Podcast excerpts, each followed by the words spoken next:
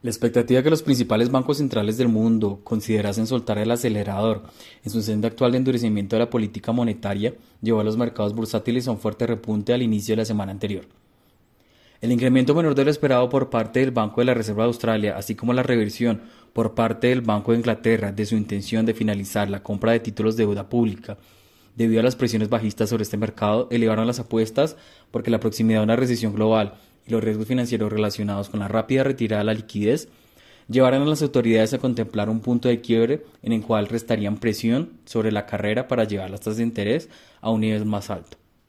Sin embargo, en el transcurso de la semana, los comentarios agresivos de varios miembros de la Reserva Federal redujeron esas esperanzas al mostrar una fuerte disposición a seguir enfrentando la inflación. Esto hasta ver una reducción sólida de las presiones subyacentes, por lo cual no habría razones para esperar que el ciclo de normalización no siga el curso sugerido hasta el momento. De hecho, el acuerdo por parte de la OPEP más de reducir en 2 millones de barriles diarios su producción, así como los datos de empleo en Estados Unidos, conocidos el viernes, reforzaron la tesis de que la inflación podría mantenerse alta por algún tiempo, lo que requeriría niveles más altos de tasas de interés. El reporte laboral mostró que pese a cierta moderación, en septiembre las nóminas no agrícolas crecieron por encima de lo esperado por el mercado.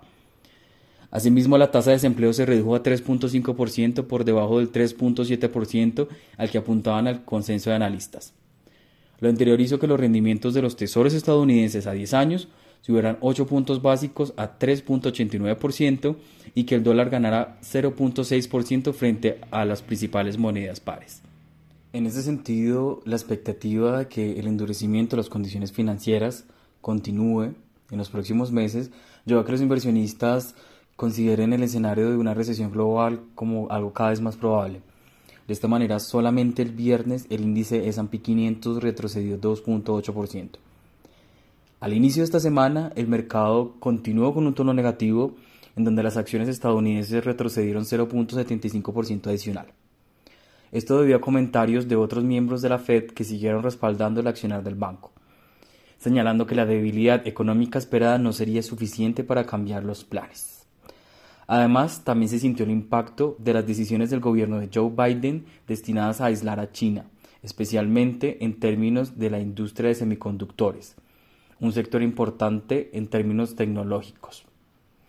En los próximos días la atención estará puesta sobre la publicación de las minutas de la última reunión de la Reserva Federal, que se conocerá el miércoles y las cuales podrían hacer alguna mención al compromiso de desmonte de la hoja de balance que había adquirido la institución y el cual ha venido rezagado. También el jueves el Comité de Estadísticas dará a conocer la inflación de septiembre, en donde el mercado espera que se muestre una desaceleración de 20 puntos básicos hasta el 8.1% interanual pero cualquier sorpresa será tomada como una pista adicional sobre la, dirección de la política monetaria de la Reserva Federal. Esto teniendo en cuenta que el registro de agosto contuvo las expectativas de desaceleración más marcada de los precios,